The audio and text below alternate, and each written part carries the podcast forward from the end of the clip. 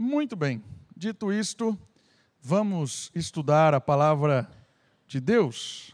Então quero convidar você, meu irmão, minha irmã, para que a gente abra as nossas Bíblias em Mateus capítulo 13, do versículo 3 em diante.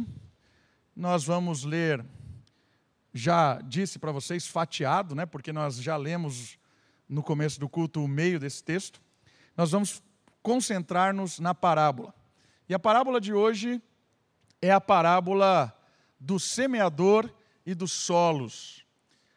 A gente conhece como a parábola do semeador, mas algo muito interessante é a questão que o, o autor né, da parábola, que é o Jesus Cristo, ele considera os solos que recebem as sementes lançadas pelo semeador.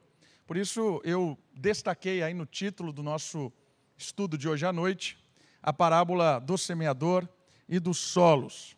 Antes de lermos as parábolas, nós saímos do capítulo 12, na última vez que nos encontramos diante do texto, e nós acabamos ali observando as parábolas, as pequenas parábolas do capítulo 12, que estavam em, em torno ali dos fariseus, e, e, a gente encerrou aquela com aquela parábola do espírito, né, dos sete espíritos que retornam junto com aquele que tinha saído da casa vazia e tudo mais, voltado né, para a casa vazia. E agora, o capítulo 13 é um capítulo muito interessante. Por quê? Porque o capítulo 13 é um capítulo recheado de parábolas. São oito parábolas. E estes, estas oito parábolas, elas têm uma construção muito especial. Porque nessas oito parábolas, Jesus vai falar sobre a realidade do reino de Deus. E aí ele começa construindo a ideia de que o reino se faz presente hoje, é lançado o reino, e vai tendo essa construção com as parábolas. Primeiro ele conta as quatro diante da multidão e vai abrindo o leque das parábolas. E depois ele reúne os seus discípulos e conta as últimas quatro. E aí a última parábola é como um reflexo, como um espelho, mostrando o reino hoje. Então ele lança a luz é como se ligasse uma lanterna, a primeira parábola, que é a do semeador de hoje, capítulo 13, liga uma lanterna, essa lanterna começa a refletir, mostrando o que é o reino. As dinâmicas do reino hoje e do reino futuro. Do já e o ainda não, porque nós já estamos no reino, mas ainda não estamos no reino plenamente. Então, essa luz vai se expandindo. E aí é como se a última parábola fosse um espelho e esse espelho faz com que você enxergue novamente tudo de um, de um prisma diferente.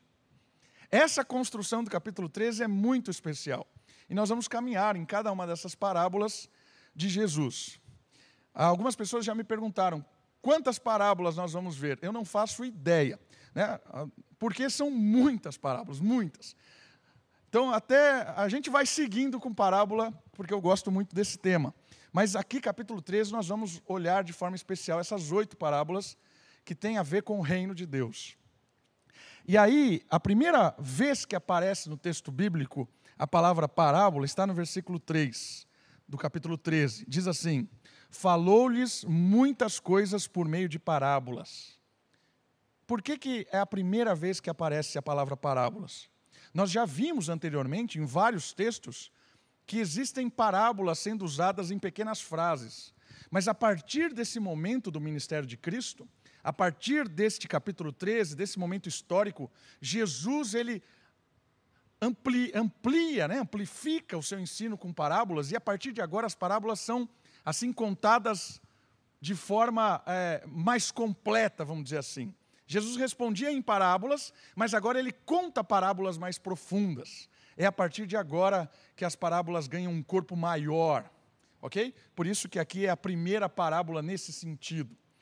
E aí o texto bíblico vai nos provocar a observar sobre o início do reino. O que é o reino de Deus? Então, antes de ter o, o texto, estou só aquecendo para a gente ir para o texto. O que é o reino de Deus? Dentro desse capítulo 13. O reino de Deus é uma comunidade, ou seja, são pessoas unidas, uma comunidade espiritual, ou seja, é uma, um grupo de pessoas unidos pelo Espírito. É uma comunidade espiritual, da qual Cristo é o cabeça. Ou seja, Jesus é o líder. Jesus é aquele que mostra a visão, é aquele que mostra para onde nós devemos caminhar. Jesus é o cabeça. Ok? Num corpo, a comunidade, cada membro dessa comunidade é, faz parte desse corpo, é o dedo, a perna, o pé, o, né? e Jesus é o cabeça. E sabe o que é mais belo? A beleza da comunidade de Cristo está na diversidade das pessoas. A beleza da comunidade de Cristo está na diversidade das pessoas. Sabe por quê? Porque apesar de nós termos aqui pessoas diversas, com diversas características, muitas diferenças, isso causa uma harmonia. A diversidade nos faz um corpo. Porque se todo mundo fosse igual, não teria corpo, teria só um membro. Por isso que a comunidade de Jesus Cristo, encabeçada por ele, ela é multiforme. E essa multiforme, ela é belíssima. E essa beleza multiforme faz com que nós tenhamos um corpo. E o reino de Deus é uma comunidade espiritual, do qual Cristo é o cabeça, composta por quem? Quem são os membros desta comunidade? Todo mundo da terra, todo mundo, todo ser humano faz parte da comunidade, faz parte do reino? Não, não é. É composta por corações e vidas dos quais Ele é o Salvador. Aqui faz uma diferença clássica da Bíblia. Aqueles que foram salvos por Cristo, inseridos no reino de Deus, e a partir deste reino tem aqui uma direção, uma missão, um propósito, daqueles todos outros que são filhos de Deus como criaturas, foram criados por Deus, mas não foram alcançados em seus corações, seus corações continuam de pedra, não tem o fogo do Espírito no coração, e também as suas vidas seguem o percurso da sua própria cabeça, do seu próprio olho. A diferença daqueles que são do reino, a sua cabeça já não é a sua própria, é a cabeça de Cristo porque Cristo é o meu Salvador, Cristo é a cabeça do meu corpo. Agora, aqueles que não fazem parte dessa comunidade são as próprias cabeças. Elas guiam-se, elas se orientam, elas se, se redirecionam. Então, o mundo está composto de pessoas que fazem parte do antirreino e do reino de Deus. Capítulo 13 vai nos falar sobre isso. Todo o capítulo vai falar sobre o reino de Deus nessa perspectiva. Ah, pastor, isso aqui é tudo que é o reino de Deus? Não. Isso aqui talvez seja um milésimo do que é o reino de Deus. Mas essa definição que eu trouxe aqui é baseada no capítulo 13. O capítulo 13 vai nos ensinar esse aspecto do reino. Ok? Vamos para a parábola? A primeira parábola que vai nos ensinar a respeito do reino de Deus e da ação deste reino diante do antirreino, dessa comunidade vivendo aqui neste mundo capítulo 13, do versículo 3 ao versículo 9. Vamos ler a parábola primeiro. Por favor, acompanhe a leitura. E falou-lhes muitas coisas por meio de parábolas, dizendo: O semeador saiu a semear. Enquanto semeava, uma parte das sementes caiu à beira do caminho, e as aves vieram e a comeram. Outra parte caiu em solo pedregoso, onde não havia muita terra, e logo brotou, pois a terra não era profunda. Mas saiu o sol e a queimou, e como não tinha raiz, secou. Outra parte caiu entre espinhos, os quais a sufocaram quando cresceram. Mas outra parte caiu em terra boa, e deu fruto um grão produziu outros cem, outro sessenta e outro trinta. Quem tem ouvido, ouça. Essa é a parábola. Ela também é contada em Marcos, capítulo 4, de 3 a 9, 14 a 29, e também Lucas 8, de 4 a 15. Então, os três evangelhos sinótipos, Mateus, Marcos e Lucas, contam essa parábola. Perceberam que ela é simples, ela é fácil de ser compreendida. Não, não tem muito o que inventar. Mas ainda assim, Jesus faz questão de explicar a parábola. Então vamos para a explicação? Vamos ler a explicação e depois a gente vai fazendo algumas observações em cada palavra ou parte dessa parábola. A explicação começa no versículo 18. Compreendei, pois, a parábola do, do semeador. A todo o que ouve a palavra do reino e não a entende, vem o maligno e tira o que lhe foi semeado no coração. Esse é o que foi semeado à beira do caminho. E o que foi semeado no solo pedregoso, esse é o que ouve a palavra e a recebe imediatamente com alegria, mas não tem raiz em si mesmo e dura pouco. Quando vem a tribulação ou a perseguição por causa da palavra, logo tropeça. E o que foi semeado entre os espinhos, esse é o que ouve a palavra, mas as preocupações do mundo e a sedução das riquezas sufocam a palavra e ela não produz fruto. Mas o que foi semeado em boa terra, esse é o que ouve a palavra e a entende e dá fruto. E um produz cem, outro sessenta e outro trinta.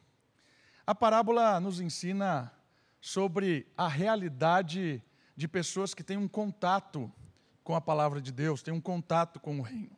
Algumas questões introdutórias antes da gente analisar pontos da parábola. Essa parábola, ela não tem o objetivo de ficar ensinando a nós a doutrina da salvação. Né? Muita gente quer olhar essa parábola e construir uma doutrina da salvação na parábola. Não é esse o objetivo, porque ela não é um curso de teologia, ela não é uma aula de teologia, ela não está aqui pontuando como a pessoa é salva, se ela é salva, se ela perde a salvação. Não é isso. Jesus não tem o objetivo de falar nesse sentido. Jesus tem o objetivo de mostrar a dimensão do anúncio da palavra, e quando é, essa palavra ela é, ela é lançada pelo semeador, ela tem o objetivo de produzir frutos. Esse é o cerne da palavra. Quando um semeador planta, né, vamos pensar, qual o objetivo do agricultor, da pessoa que está semeando? É que ela dê fruto. Nesse contexto, a ideia da parábola é que o semeador quer que aquelas sementes brotem e produzam frutos. Por isso, existe um contraste entre o primeiro solo e o último solo. O primeiro solo é o que a semente se perde completamente, não dá fruto. Não deu certo. O que o semeador propôs naquele sentido não teve o seu, o seu final esperado ou desejado. Ok? É uma parábola, não é uma doutrina da salvação. O último, ela brotou e produziu frutos. Ótimo, conseguiu. Nessa história, então, o objetivo, o cerne, é mostrar que a palavra de Deus ela tem como é, propósito gerar frutos no coração de quem ela chega. Ok? E aí tem dois solos que são impressionantes. E aí são dois solos que Jesus ali está provocando as pessoas provocando elas pensarem até que ponto você realmente entendeu o que é o reino, até que ponto a palavra chegou de fato ao seu coração e brotou, ou até que ponto você está apenas curtindo, se iludindo, aí de repente vem a provação, né? e aí mostra que não era alguém que pertencia ao reino. Por isso, aqui então nós temos três sementes que não cravaram as suas raízes no reino, e uma semente que dá fruto e produz aquilo que é esperado dela. Muito bem. Então vamos lá. Dito isso, que não é um tratado de salvação, porque Paulo faz isso em Romanos, em Gálatas, explicando a salvação que Cristo anuncia, né, que Cristo vem fazer. Dito isso, nós vamos entender o que é o reino nessa perspectiva da parábola. Primeiro ponto a ser levantado, que é destacado na parábola, é o semeador. Quem é o semeador? O semeador da parábola é uma sobreposição delegada em decorrência da história de resgate deste mundo. Que é isso, pastor? O que eu quero dizer é que o semeador nessa parábola, ele vai sendo destinado cada vez para uma outra pessoa, no sentido de que o primeiro a ser entendido como semeador é o próprio Deus. E essa ideia de semeador está lá no texto de Jeremias 31, 21, 27. Que Deus é o semeador. É Ele quem semeia a sua palavra, é Ele quem joga, quem lança a sua palavra no intuito de resgatar o mundo, de perdoar pessoas, de construir o seu reino. Ele é o semeador, ele é o que lança a palavra. E aí, nesse sentido, Deus envia Jesus, que é o Filho encarnado. Por isso que é uma sobreposição. Pai, Filho também é o semeador. Nós temos isso em Mateus 13, 37. Jesus se associa com o semeador, porque ele é aquele que veio semear a palavra de Deus, ele veio jogar a, a, a, as sementes para que as pessoas entendam, anunciar o Evangelho. O Espírito é associado com o semeador. É ele que leva, é o vento que venta do jeito que ele quer. Ele leva a semente para onde ele quer. Isso está em João, quando está lá naquela conversa muito interessante com Nicodemos. O Espírito venta da forma que ele quer, é ele quem lança a semente. E olha que interessante.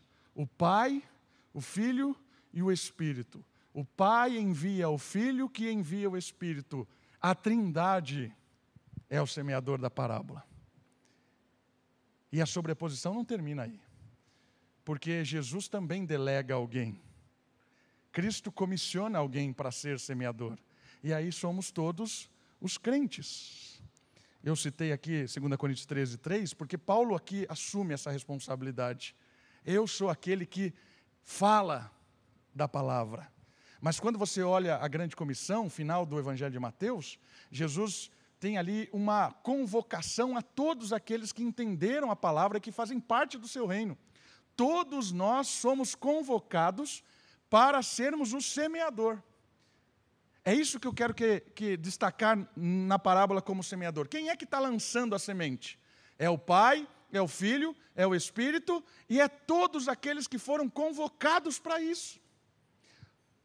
Cai sobre nós a responsabilidade de semear a boa semente. Cai sobre nós a responsabilidade de semearmos. Olha só, o maior serviço que qualquer cristão pode realizar nesta vida é semear a boa semente da palavra. Presta atenção nisso. O maior serviço que qualquer cristão pode realizar nesta vida é semear a boa semente da palavra, porque nós fomos comissionados para falar desta palavra, para semear. Todos os que foram semeados se tornam semeadores de uma palavra de remissão e condenação. Essa palavra que nós somos chamados para lançar, ela tem dois aspectos, como a gente viu naquele bloco que fica entre a descrição da parábola e a explicação da parábola. Que, que aquele bloco nos anuncia, nos ensina? Que muitas pessoas, ao ouvirem a mensagem, vão ser condenadas. O Evangelho, além de ser algo salvador, também é algo condenador. O Evangelho, ele traz esperança, ele traz renovação, mas ele também traz condenação sobre aquele que ouve e rejeita sobre aquele que ouve e não quer saber, sobre aquele que se esconde para não ouvir, para aquele que foge. Por isso, toda vez que nós semeamos, nós também semeamos, além de salvação, nós, nós também semeamos condenação. Queridos, o cristianismo, a ideia de Cristo, Cristo quando veio, ele veio para possibilitar uma nova vida. E Jesus, ele chega a corações específicos para que essa vida seja desperta. E esses corações, a eles dá o entendimento da palavra, a esses corações dá o toque, e essas pessoas se despertam. Mas tem pessoa que não vai ser desperta, tem pessoa que não quer, tem pessoa que não vai ser nova criatura. E aqui é duro. Queridos, nem todo mundo vai crer em Cristo. Por isso que o Evangelho também é algo condenatório. Às vezes a gente tem dificuldade com isso, principalmente quando falece alguém público, que a gente gosta muito. A nossa tendência é dizer que a pessoa está no céu.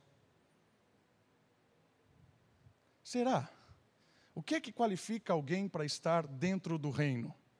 É o Evangelho, é a conversão, é o despertar, é a entrega. Será que todo mundo que morre vira santo? Para virar santo é preciso crer no Evangelho, porque é Deus que nos santifica. Santificar é o ato de Deus nos declarar justo quando nós cremos. Não é a morte que nos santifica, é Cristo que nos santifica. A morte é o fim da história.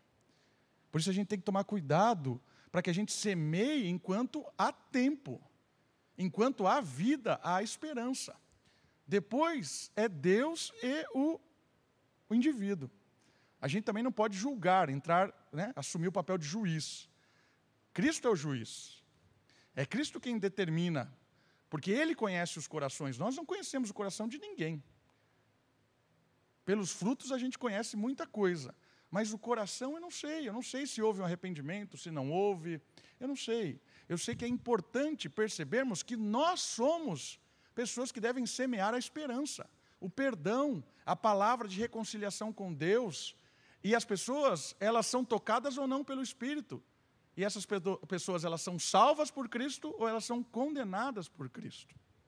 Por isso, meus irmãos, percebe a responsabilidade que foi dada a nós, como pessoas que devem anunciar. E aí, uma, algumas características para a gente perceber a nossa responsabilidade.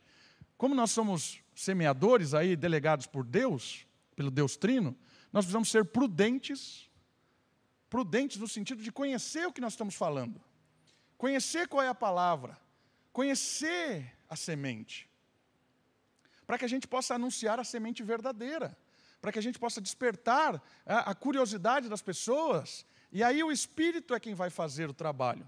Não é nosso, nossa obrigação ou nossa responsabilidade fazer a semente brotar. Quando o semeador joga, não é ele que brota. Marcos, quando conta essa parábola, o Evangelho de Marcos, ele diz claramente isso. O semeador joga e quem brota não é ele. É esse sentido, é muito legal. A responsabilidade que a pessoa creia ou não do Evangelho não é minha, não é sua. Mas a nossa responsabilidade é anunciar essa mensagem, anunciar quem é Cristo, o perdão dos pecados, com prudência, com inteligência, com sabedoria, na hora certa, do jeito certo. Ser prudente é saber a hora certa também. Essa semana eu estava conversando lá no, no grupo do, dos meus amigos seminaristas, né? Que a gente, quando na época que nós éramos seminaristas, né? Hoje está cada um no lugar do mundo aí. E esse rapaz ele estava contando uma experiência dele nesse sentido ele falando assim: O que vocês acham? Né, foi uma pergunta. Vocês acham de evangelizar durante uma, uma, um velório onde todo mundo ali é descrente, inclusive quem morreu? Quem morreu era descrente, não conhecia nada, a vida dele era claramente. Né? Mas mesmo assim eu não, não sei, é Deus quem vai julgar ali. Mas o que você acha conveniente? E aí ele conta a história, ele conta uma história muito legal. Tinha um jovem nesse velório, que era o filho da pessoa que tinha morrido. Estava indignado, inconsolável. Não queria ouvir ninguém. E aí alguém teve a genial ideia de levar um pastor. Né? E o pastor foi lá. E aí o pastor, naquela, naquele momento, começou a anunciar o Evangelho. Falar que Jesus era o, o, a salvação, que Jesus era a única alternativa, ele quem perdoava os pecados, ele quem renovava. E aí esse jovem foi tocado pelo Espírito ali no velório. E esse cara, esse jovem foi lá conversar com o pastor e disse: Eu quero saber mais. Esse jovem foi tocado pelo Espírito, entregou a vida a Cristo. E esse jovem teve uma mudança de vida. E aí ele perguntou assim: Vocês, vocês acham que essa história é real? Ele falou: A gente, ah, não sei, você que está contando, né? Ele falou: É real, essa história é a minha história. Eu vinha de uma família que ninguém era cristão, não faço ideia se meu pai era crente ou não, mas era o velório do meu pai, não queria ouvir ninguém, muito menos um religioso. Mas quando aquele cara abriu a boca, o Espírito tocou meu coração. E naquele dia eu entreguei a minha vida a Cristo, eu fui convertido pelo Espírito, e a minha vida mudou. Percebe, irmãos? A gente tem que aproveitar as oportunidades para testemunhar do Evangelho do amor de Cristo, com prudência, certo? Diligência. O que é prudência e diligência nesse sentido? De perceber também a hora certa. Né? Tem um momento que você vai ficar calado mesmo, vai sentir a dor de alguém e ouvir só. E no momento certo você compartilha. Tem dia que você não vai dizer nada. Tem hora que é hora de pregar, tem hora que é hora de anunciar, tem hora que você já falou tantas vezes que, peraí, vou dar um tempo. A pessoa já tem condenação demais, vamos esperar um pouco. Diligência, sabedoria para isso, perseverança. Queridos, a gente precisa perseverar no anúncio do Evangelho. Perseverar. Anunciar, jogar sementes com perseverança. Ah, pastor, mas faz 20, 30 anos que eu falo para essa pessoa, para um tio, para uma tia, para minha mãe, para o meu filho, sei lá, e essa pessoa parece que não escuta. Queridos, perseverem, continuem orando, continuem entregando a Deus. Deus sabe a hora de todas as coisas. Deus é quem faz brotar, não é você, não sou eu. E a última palavra ali, a consagração, é muito legal. Porque quando a gente percebe que não é uma ação nossa, a gente se consagra a Deus, entrega a Deus, ó Senhor, é a minha vida nas tuas mãos, usa-me. Usa-me para falar de Cristo no meu trabalho, na minha vizinhança, com os meus amigos, onde Deus me, me levar, com os meus familiares, que eu não perca oportunidades de lançar semente. Muitas vezes a gente foge dessa responsabilidade, mas Cristo nos chamou para também lançarmos semente. A parábola do, do semeador coloca em destaque, em primeiro momento, o semeador, aquele que lança a semente. Que nós possamos fazer isso com prudência, com diligência, com perseverança e com consagração. A segunda palavra que é destacada na parábola é a semente. O que é que está sendo lançado? Aqui também é de extrema importância, porque 13, 19, Mateus fala que a semente é a palavra do reino. E em Lucas, que também conta essa parábola, diz que a semente é a palavra de Deus.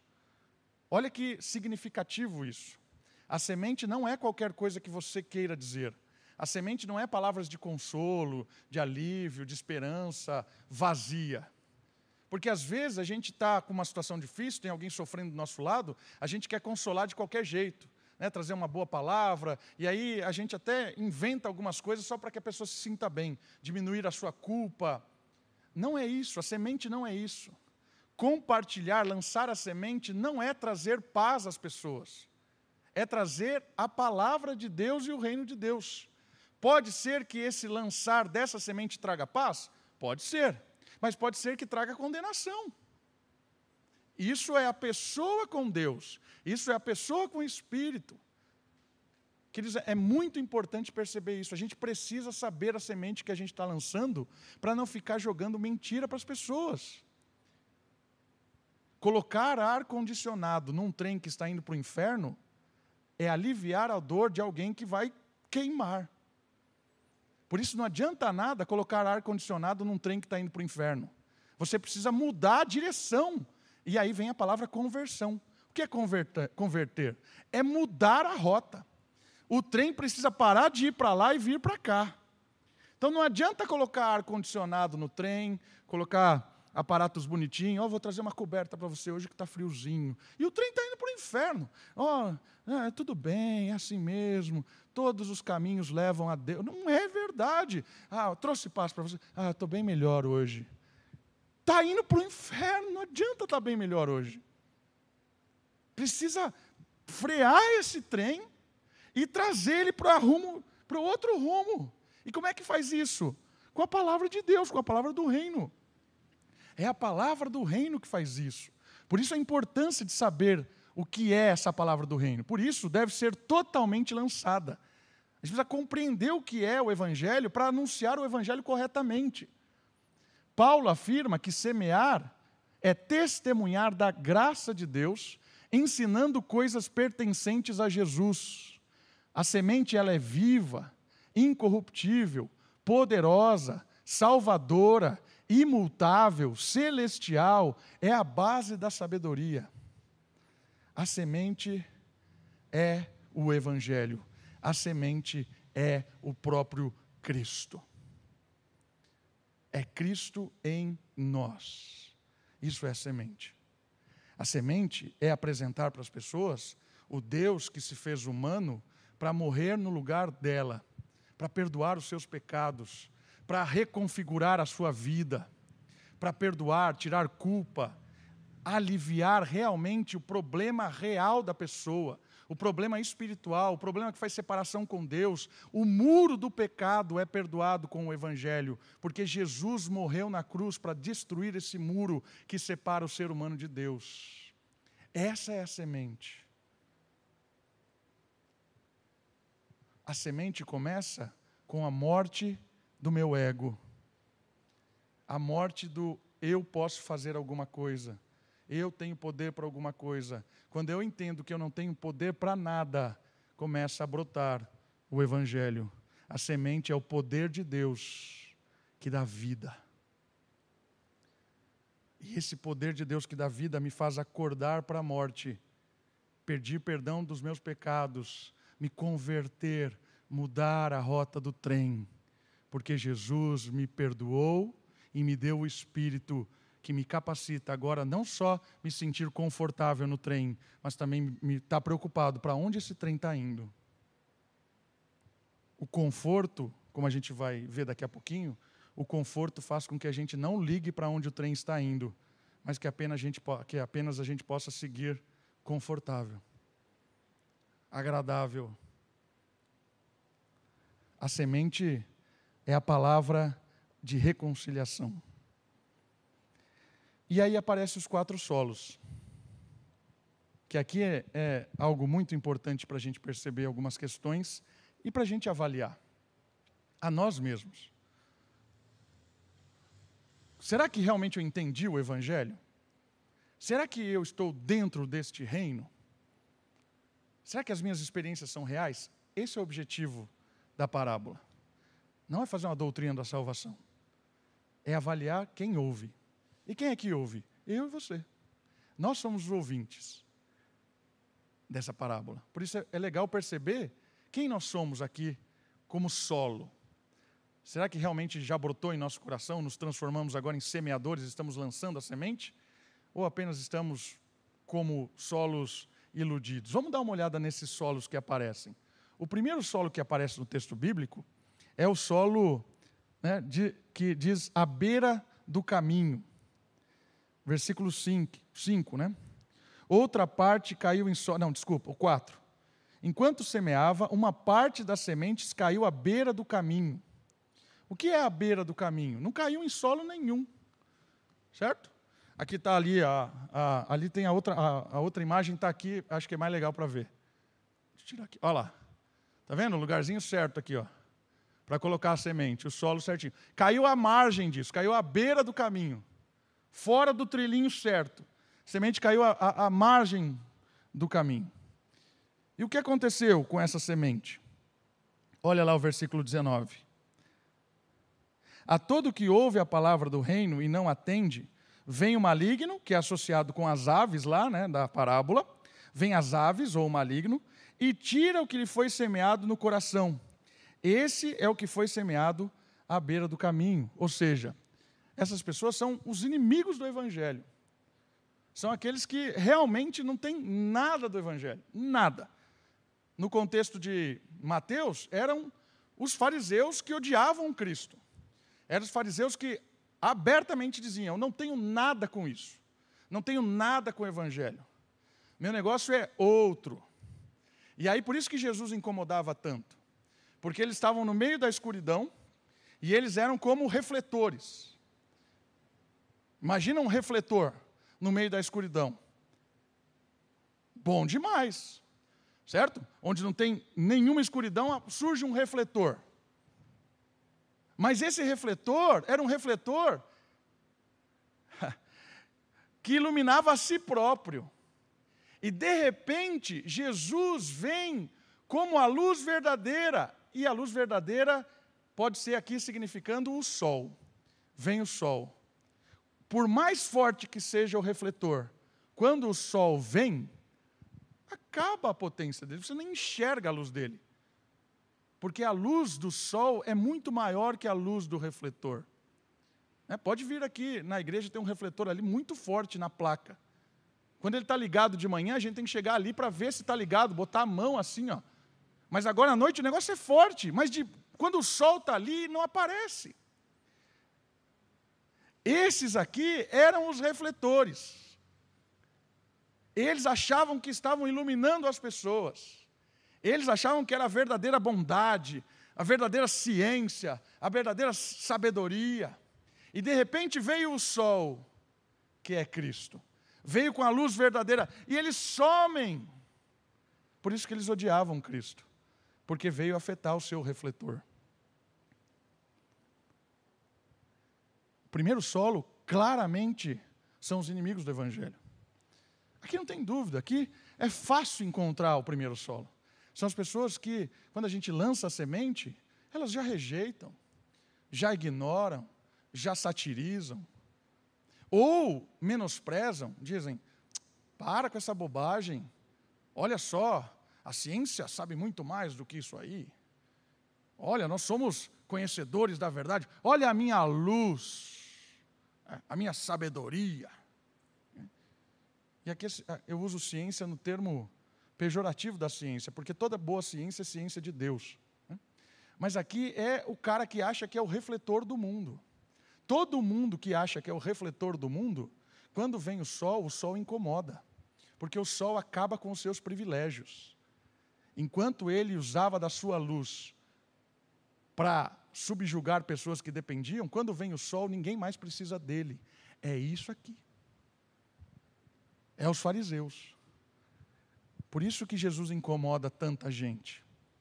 Jesus incomoda tanta gente porque Jesus ilumina e aí os refletores deste mundo perdem a força. É fácil fazer essa distinção. Inimigos e quebrantados. Isso é fácil. Mas os outros dois corações aqui é complicado. E aqui eu quero que você perceba os perigos dos corações iludidos. Porque o segundo texto bíblico diz assim, versículo 5: Outra parte caiu em solo pedregoso, solo pedregoso, onde não havia muita terra, e logo brotou, pois a terra não era profunda. Saiu o sol e queimou, e como não tinha raiz, secou. Versículo 20.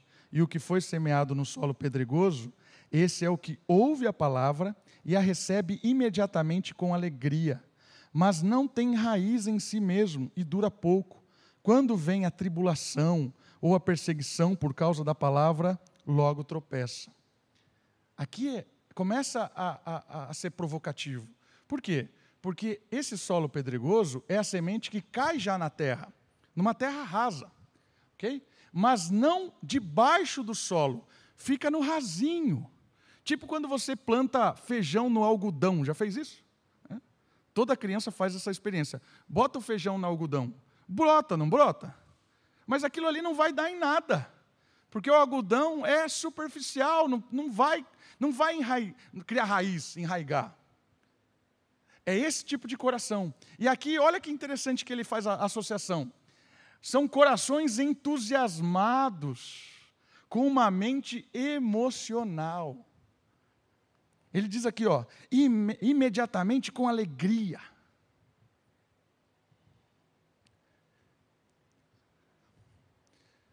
Sabe quando você vai no cinema e tem aquele filme extraordinário? Você chora, se emociona, acaba com você no cinema. Já foi um filme assim? Né? A última vez que eu chorei no cinema foi assistindo Vingadores. Olha como eu sou porcaria. Estava eu e a Sofia lá, e a gente estava chorando nos Vingadores. Vingadores. Chora, se emociona. Acabou o filme. Vou no McDonald's?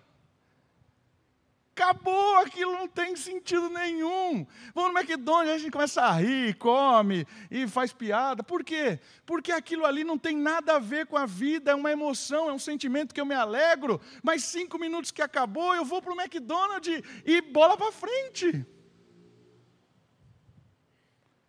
Se eu assistir de novo, eu vou chorar de novo. Mas acaba, vão no McDonald's. É essa, esse coração aqui, ó. É a pessoa que tem contato com a palavra de Deus e chora, se emociona, ajoelha, vira cambalhota, e faz não sei o quê, e bate, e não sei o quê. Acaba, vamos lá comer pizza. Esse é o coração. Percebe? Não tem, não tem vínculo nenhum.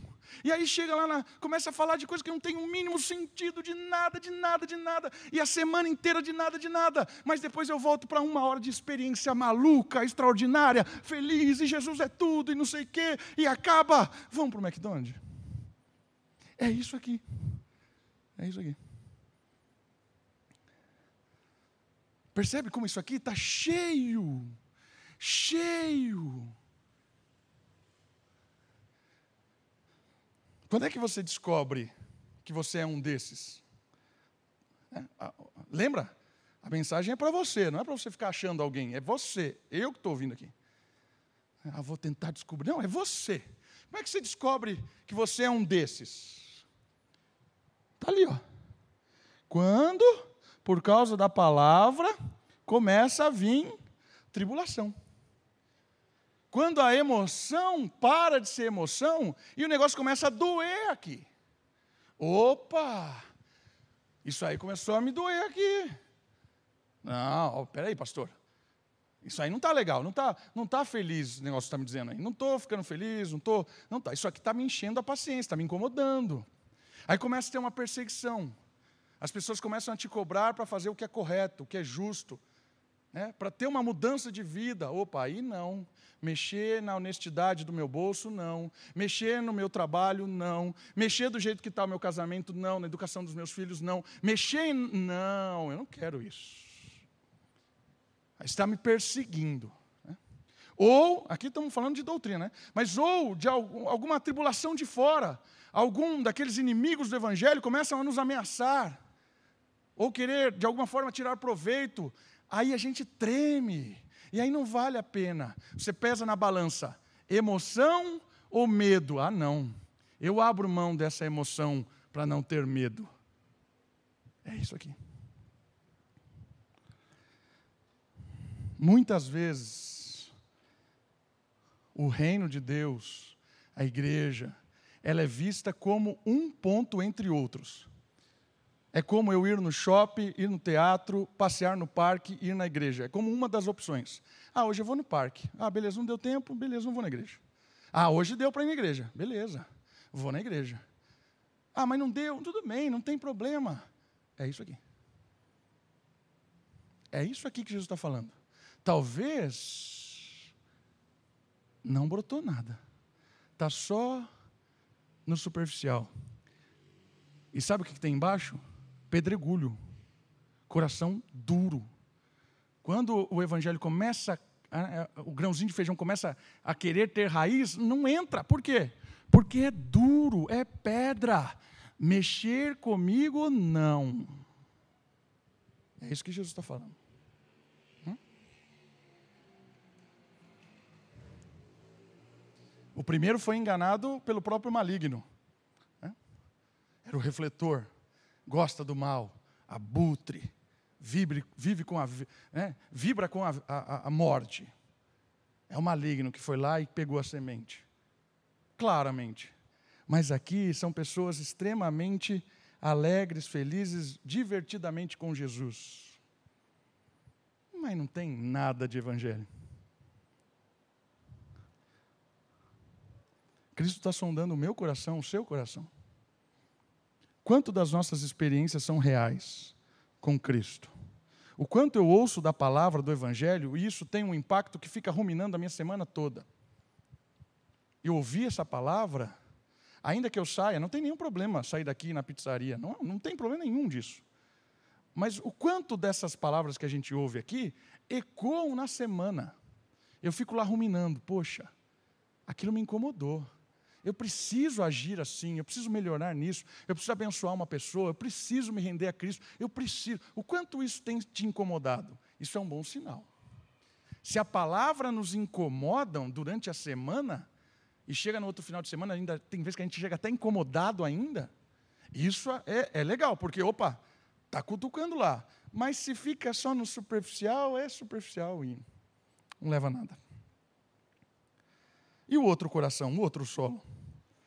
O outro solo, Jesus chama de terreno espinhoso. Olha só o versículo 7. Outra parte caiu entre os espinhos, os quais a sufocaram quando cresceram. A interpretação disso está no versículo 22. E o que foi semeado entre os espinhos, esse é o que ouve a palavra, mas a preocupação do mundo e a sedução das riquezas sufocam a palavra e ele não produz fruto. Aqui o negócio fica um pouquinho mais profundo, porque ele está falando a respeito de um solo que a semente brota, chega a criar raiz até, saiu da superfície, teve um contato maior com as experiências do reino, viveu mais, perseverou mais mas não deu nenhum tipo de fruto para a justiça. Nenhum tipo de fruto. Nada. Uma mente dividida. Pessoa aqui com preocupações excessivas. Aqui é, é um, é, é, aqui é um, um desfibrilador para nós, né? Sabe que é tuf, assim de ressuscitar a pessoa? É isso aqui. É para a gente acordar mesmo. Como é que, que as nossas experiências com Deus estão acontecendo? Como é que eu olho a vida? Como que eu enxergo tudo o que faz parte do meu dia a dia? Todas as coisas. Os meus filhos, meu trabalho, meu marido, minha esposa, as minhas viagens, minha, minha diversão. Como eu enxergo essas coisas? Porque a maneira com que nós enxergamos, ela pode ser dupla. Ou a gente pode enxergar as coisas de forma secular ou real, do reino ou do século. São duas maneiras. Tem gente que enxerga muito dividido, e essa divisão ela é tão séria que às vezes o real nunca foi real mesmo. É apenas uma ilusão. E como é que nós avaliamos isso no nosso entendimento? Como é que nós lidamos com a prática do dia a dia de todas as coisas? Como nós educamos os nossos filhos? Desde pequenos, adolescentes, jovens, quais são, quais são as prioridades que a gente coloca para eles? Os sonhos?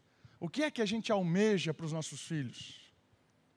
O que é, se eu perguntar para você, o que é que você espera do seu filho?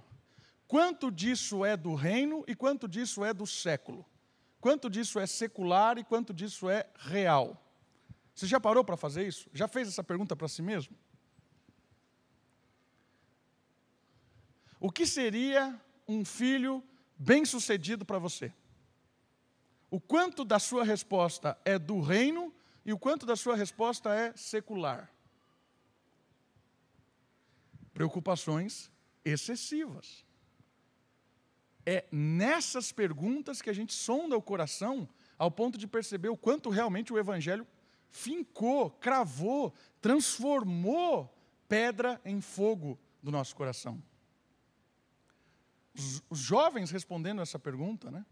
Quando eu vou buscar um, uma namorada, um namorado, o que é que eu busco?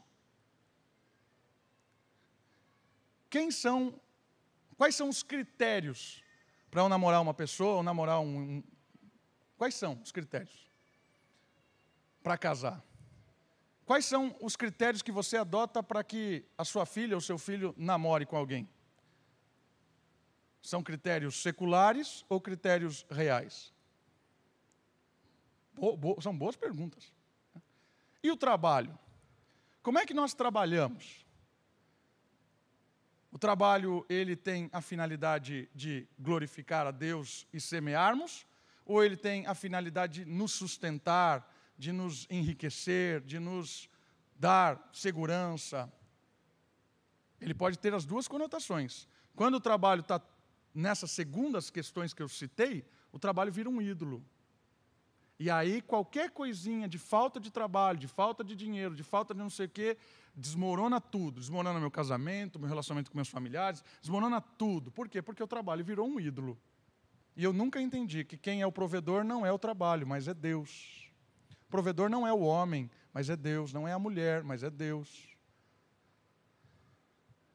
É isso que o texto está dizendo. E ele usa duas questões fortes, né? Preocupações do mundo. Quem não tem preocupações do mundo? Todos nós temos.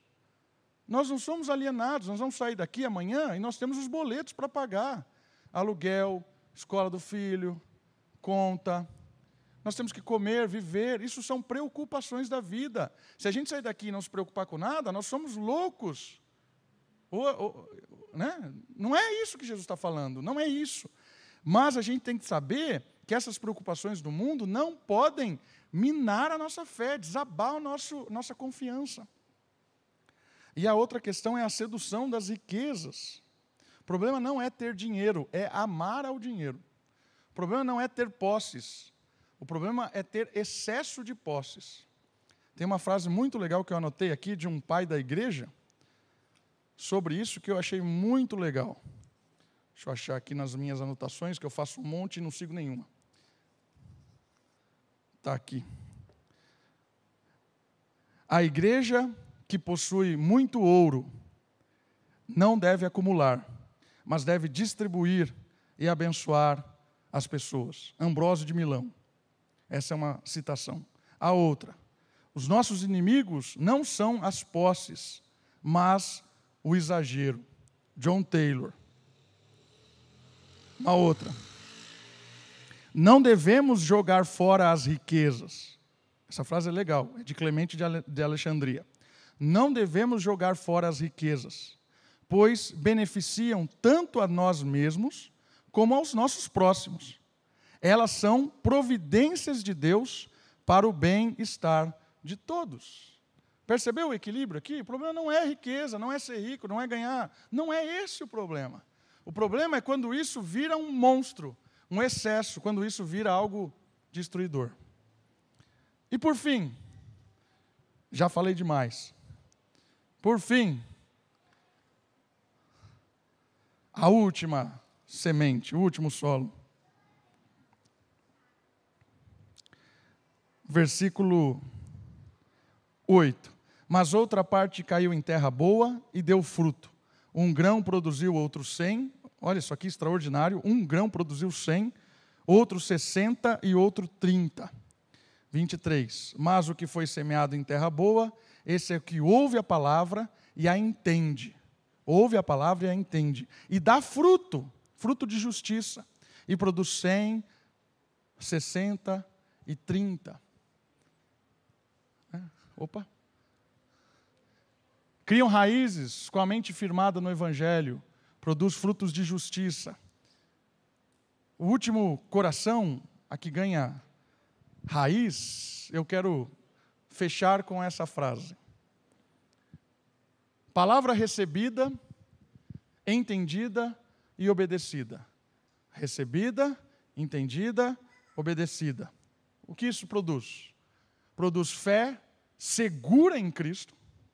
Eu tenho confiança, fé, esperança em Cristo.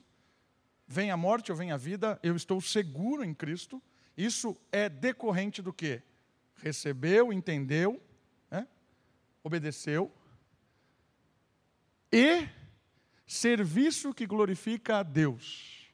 O que é um serviço que glorifica a Deus? Quando esse é um serviço justo, quando a sua profissão é justa, que você está fazendo é justo, correto, íntegro, e beneficia, abençoa quem está próximo. Isso é dar fruto. Isso é testemunhar do Evangelho. Isso é anunciar o reino. A gente anuncia o reino falando da mensagem salvadora, que é a semente, e vivendo com essa semente brotada em nosso coração. Essa semente brotada, ela produz justiça, ela produz fruto, ela anuncia o evangelho, no, gera novos discípulos, outras pessoas que se convertem ouvindo a nossa palavra. Pode ser uma criança que fale, um jovem, adolescente, um senhor. As pessoas ouvem e se convertem porque Deus usa o nosso semear. E também é quando nós trabalhamos confiando em Cristo e o nosso serviço é justo, produzindo justiça e abençoando outras pessoas com aquilo que nós fazemos. Paulo explica isso na prática quando ele fala em Efésios: aquele que rouba, não roube mais, mas agora trabalha para que tenha como abençoar os outros. Essa é a ideia do reino. Tirou das trevas, recebeu a novidade, a nova vida, e agora abençoa a si mesmo e abençoa a comunidade. Essa é a semente que dá bom fruto. Queridos, que nós possamos hoje ter tido um choque com essa mensagem de Cristo. Porque eu leio isso, eu, eu fico incomodado. Eu fico sondando o meu coração, porque o nosso coração é enganoso. E sou provocado a dar frutos de justiça, a falar mais do Evangelho.